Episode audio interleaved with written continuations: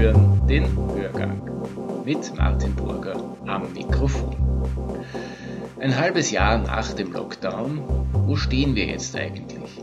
Wie gerecht ist unser Gesundheitssystem und wie ist es um die Zukunft der Gesundheit in Österreich bestellt? Das ist das Thema der aktuellen Ärztewoche. Paar Stimmen von Experten haben wir für Sie eingefangen. Wer wird die Krise bezahlen? Das ist eine gute Frage. Geld, Geld war bitte in dieser Republik noch nie in Wirklichkeit ein Problem. Ja? Geld war noch nie das Problem. Es ist eher die Frage, das Problem war immer diejenigen, die das Geld in der Hand hatten. Ja? Das war halt immer das Problem. Ja? Und es war halt immer auch das Problem, ob man sich denen sozusagen geschlagen gibt oder eben nicht. Aber grundsätzlich in einem Schlaraffenland leben, äh, in einer, in einer auch medizinischen Überflussgesellschaft, wo man eigentlich darüber, über gerechte Ressourcenverteilung gar nicht reden muss, weil eh so viel vorhanden ist. Die Corona-Pandemie mit ihren fallweise geschlossenen Arztordinationen und ihrem erschwerten Zugang zu den Spitälern hat auch den Nicht-Covid-Patienten das Leben nicht leichter gemacht.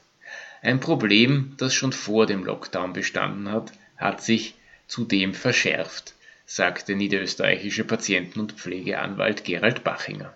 Äh, ich habe verschiedene ähm, äh, Bereiche, wo ich äh, auch in Österreich ähm, äh, Defizite sehe, was Gerechtigkeit betrifft. Ich sehe das auch, äh, habe das auch vor Corona schon gesehen, ähm, äh, dass ähm, durch dieses Aufgehen der Schere zwischen Wahlärzten und zwischen Kassenvertragsärzten diese, diese Idee, dass man, und die halte ich für gut, ja, dass man ein, Wahlrecht für Patienten hat und sagt, na, derjenige, der es will, der soll halt ein zweites Mal in die Tasche greifen und kriegt halt nicht einen Mittelklassewagen, sondern der will sich halt den Ferrari leisten. Na, ist, eine, ist eine Entscheidung, die jedem obliegen soll und da spricht gar nichts dagegen. Nur, wenn das öffentlich-rechtliche solidarische System seine Hausaufgaben nicht mehr erledigt, dann ist das ja keine Wahl mehr, sondern die Patienten werden gezwungen, damit sie eine adäquate Versorgung noch erhalten, in das Wahlärztesystem zu gehen.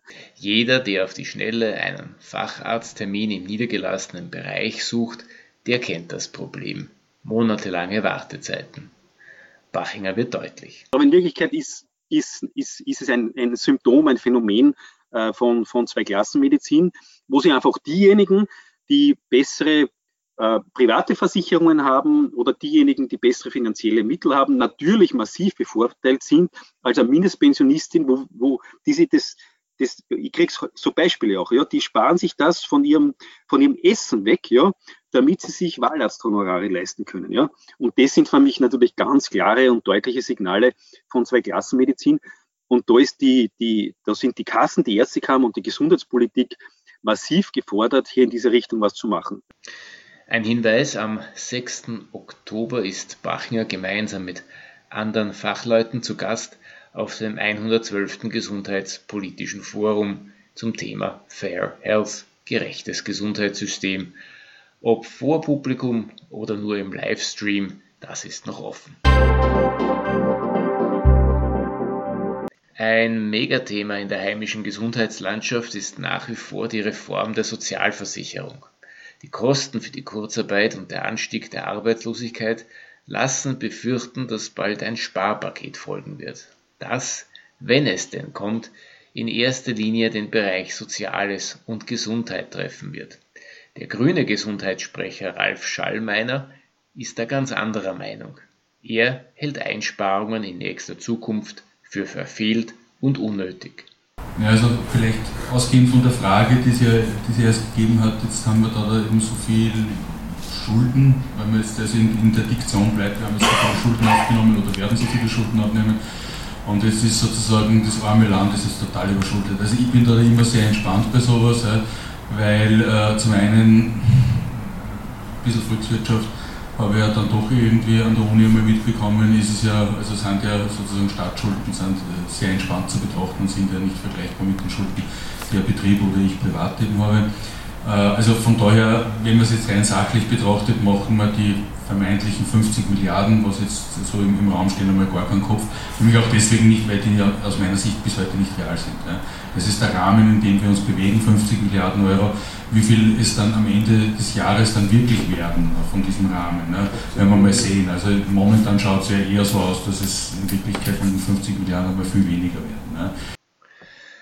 Schallmeiner sprach auf einer Diskussionsveranstaltung der Gewerkschaft der Privatangestellten mit dem Titel Kranke Zukunft? Auf dem Podium war auch die ehemalige Obfrau der Wiener Gebietskrankenkasse Ingrid Reischl anzutreffen. Sie meint, dass die Sozialversicherung die Corona-Krise bislang gut gemeistert hat.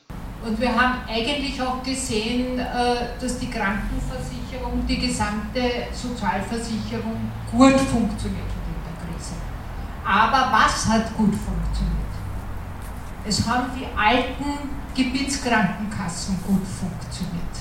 Ja, weil diese Reform diese Mega-Reform äh, zwar nach außen, überall steht ÖGK und es ist ja besonders wichtig, dass nirgends mehr irgendwie Wiener Gebietskrankenkasse oder Oberösterreichische oder wo immer äh, etwas ähnliches stehen darf, aber das ist der Mantel nach außen. Aber das, was gut funktioniert hat in der Krise, das war und ist das alte System. Mit dem funktionierenden alten System hat Reischl unter anderem die Gesundheitszentren der Wiener Gebietskrankenkasse gemeint, die während der Krise für Patienten offen gewesen seien.